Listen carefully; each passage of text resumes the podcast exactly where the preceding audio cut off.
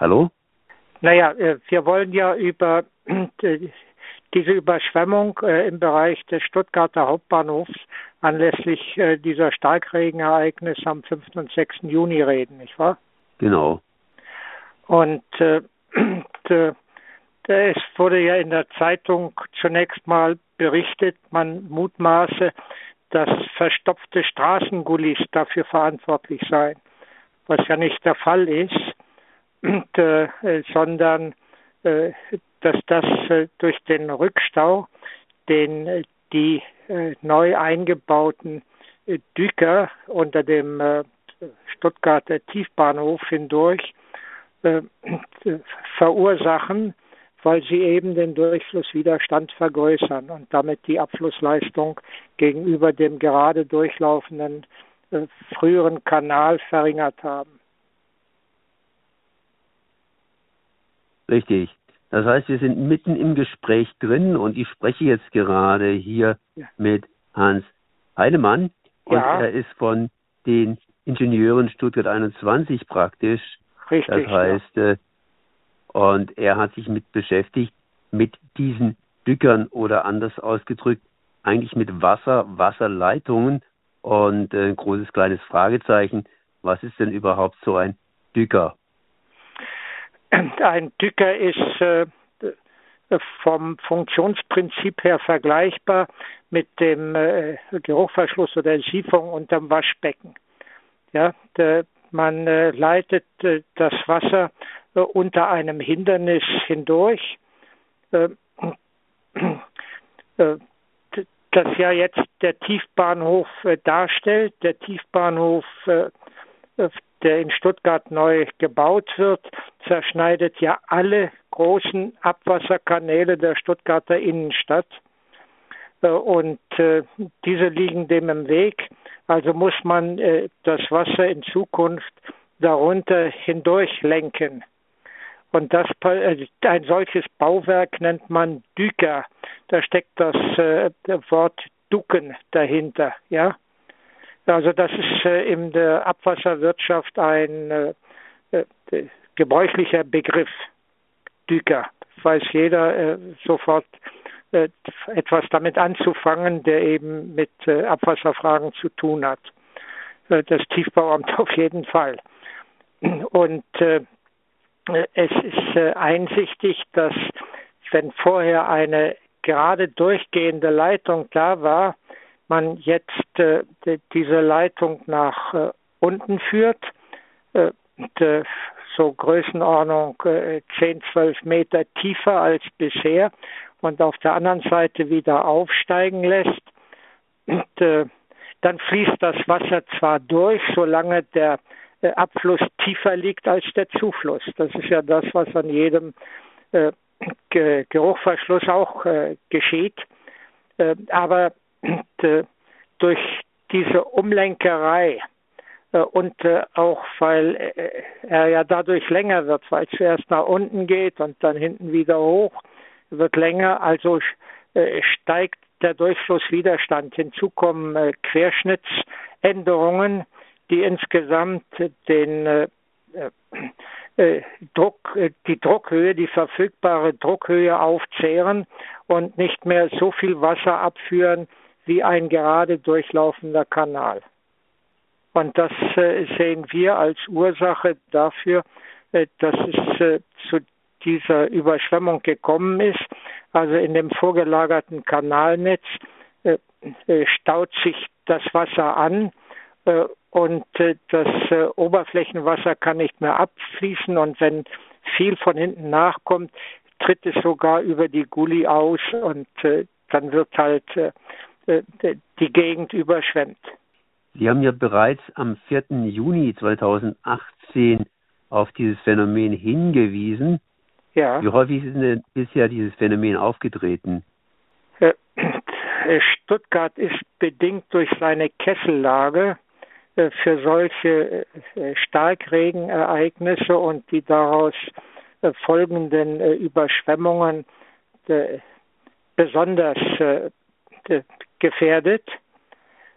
Warum? Das Wasser strömt dann die Hänge runter und sammelt sich im Nesenbachtal und wird in dem eingedolten Nesenbachkanal eben abgeführt, aber auch in den anderen Abwassersammlern. Äh, und äh, wenn das zu viel wird, dann äh, schlucken das eben die Kanäle nicht mehr. Das ist ja das, was wir derzeit überall in Deutschland, wo solche Starkregen aufgetreten sind, in den letzten Tagen, auch heute wieder erleben, wo Sie Bilder sehen, wo das Wasser dann äh, ja, in den Straßen äh, äh, zum Teil einen halben Meter hoch äh, dahin fließt. Ne? Und, äh, und äh, hier in äh, Stuttgart äh, ist das so, dass äh, im äh, Schnitt viermal im Jahrhundert solch ganz schwere äh, äh, Überschwemmungen auftreten. Äh, die Chronik berichtet von einem äh, schweren Fall äh, vor ein paar Jahrhunderten. Da war der Nesenbach natürlich noch ein offener Bach, äh, nicht eingedolt als Kanal unter der Straße wie jetzt. Äh, da sei das Wasser mannshoch auf dem Marktplatz gestanden, mannshoch, das heißt also fast zwei Meter hoch, äh, und äh, habe mehrere Häuser weggerissen und etliche Menschen, 13 Menschen oder so, seien dabei zu Tode gekommen. Also solche Ereignisse äh, haben wir ja in äh, dieser äh, fachtechnischen Studie, die äh, Sie gerade da erwähnen, vom Jahr 2018 äh, aufgelistet. Äh, der letzte ganz schwere Fall war 1972 hier im August. Da ist in verschiedenen Unterführungen das Wasser so hoch gestanden, dass die Autos da drin Boot gefahren sind. Äh, inzwischen äh, gab es mehrere Starkregenereignisse, die äh, aber nicht an dieses Ausmaß herangereicht haben. Und der Nesenbach-Dücker ist ja auch erst seit dem Sommer letzten Jahres überhaupt in Betrieb. Das muss man eben auch dazu wissen. Ne? Und mit, mit dem äh, Klimawandel, äh, von dem ja nachgesagt wird, dass sich die Starkregenereignisse äh, häufen und auch in der Schwere zunehmen, haben sich da die S21-Befürworter und Macher der, der Stadt und der Bevölkerung ein Kuckucksei ins Nest gelegt. Jetzt haben Sie das, so hätte, das hätte so nie äh, genehmigt werden dürfen. Jetzt haben Sie von Ereignissen geredet, die schon relativ lange zurückliegen. Damals gab es Überschwemmungen, damals gab es Tote. Jetzt sind natürlich die Ereignisse bzw. die Rahmenbedingungen etwas anders. Eben, es gibt hier Autos, keine Pferdekutschen mehr. Und äh, ja. es gibt allerdings auch andere Sicherheitsmaßnahmen. Wie hat sich denn Stuttgart generell auf solche Überschwemmungen vorbereitet? Ist das Risiko gestiegen, beziehungsweise die Gefahrenwerte? Oder ist das Ganze gesunken, weil man eben denkt, dass man das irgendwie im Griff hat und doch nicht so richtig im Griff hat? Äh, also äh, Maßnahmen, um äh, das Risiko zu vermindern, die sind nicht getroffen, die kann man auch gar nicht treffen. auf das Wetter selber hat man ja keinen Einfluss. Ja? auch das Tiefbauamt nicht und die die Deutsche Bahn, die ja äh, Projektträger ist, äh, schon gleich dreimal nicht. Äh, man muss das hinnehmen, wie es kommt. Irgendwelche Vorsorgemaßnahmen gibt es nicht. Das Kanalnetz ist ja da und man hat hier Engstellen eingebaut. Zwar behauptet das Tiefbauamt, der Querschnitt sei etwas größer gemacht worden, äh, von dieser Dückerleitung. Äh, das ist zwar richtig, aber das äh, wiegt es nicht auf, was an zusätzlichem Durchflusswiderstand dabei auftritt. Es ist doch klar, dass die Verantwortlichen dann immer gleich eine Ausrede bei, bei der Hand haben warum äh, das alles äh, viel besser sei als in der Vergangenheit. Und mit Starkregenereignissen äh, müssen wir hier in Stuttgart äh, äh in Zukunft äh, äh, ebenfalls rechnen. 1972 ist noch gar nicht so lange zurück. Und wenn ich sage, im Schnitt über die Jahrhunderte, wir haben das also bis ins Jahr 1000 Ungrad zurückverfolgt, in manchen Jahrhunderten hat es sechs oder sogar achtmal zu solchen Überschwemmungen geführt. Das hat mit, mit Postkutschen und heute Autos überhaupt nichts zu tun. Und, äh, und äh, auch nicht damit, äh, dass etwa dadurch, dass der Nesenbach jetzt in, ein, in einen unterirdischen Kanal gezwängt worden ist, gegenüber dem früher offenen Bachlauf, wenn der übergelaufen ist, dann läuft der Kanal, wenn er voll ist, eben auch über. Ne, das der ändert an der Überschwemmungsgefahr zunächst mal überhaupt nichts, sondern man muss den äh, Kanal so groß wie möglich machen. Man hatte den Kanal, der hier 1862 bis 64 durch die Stuttgarter Innenstadt äh, überhaupt gebaut wurde. Bis dahin war das ja ein offener Bach, der durch die Stadt ging. Äh, dann äh, in den 20er Jahren des letzten Jahrhunderts noch vergrößert, um äh, die Abflussleistung äh, zu erhöhen. So.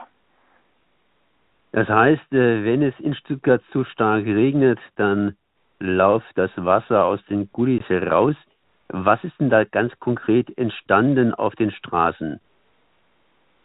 Äh, die Straßen waren äh, bis zu 30 äh, Zentimeter im Bahnhofsbereich, also die Schillerstraße, die vor dem Hauptbahnhof langläuft.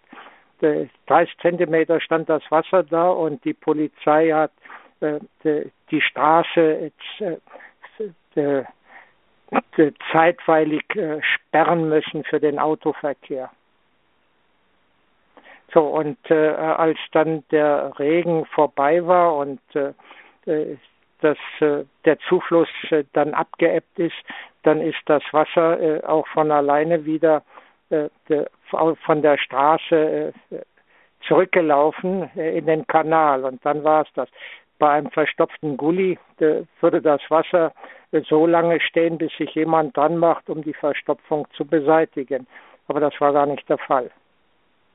Das war bloß eine Behauptung, um äh, von diesem äh, grundsätzlichen konstruktiven Fehler abzulenken. Dabei war dieser Regen, den wir da am 4. und 5. Juni jetzt erlebt haben, noch gar nicht mal so besonders doll das, das hieß, äh, dass äh, etwa über zehn Minuten hin äh, etwas mehr als zehn Liter je Quadratmeter runtergekommen sind. Wenn es länger regnet und stärker, dann kann die Lage leicht hoffnungslos werden. Und das mit, mit solchen Ereignissen müssen wir äh, auf jeden Fall äh, mit dem fortschreitenden Klimawandel rechnen.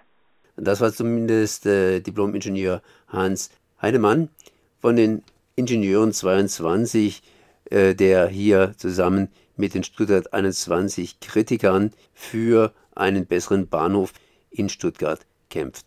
Ich danke auf jeden Fall mal für das Gespräch.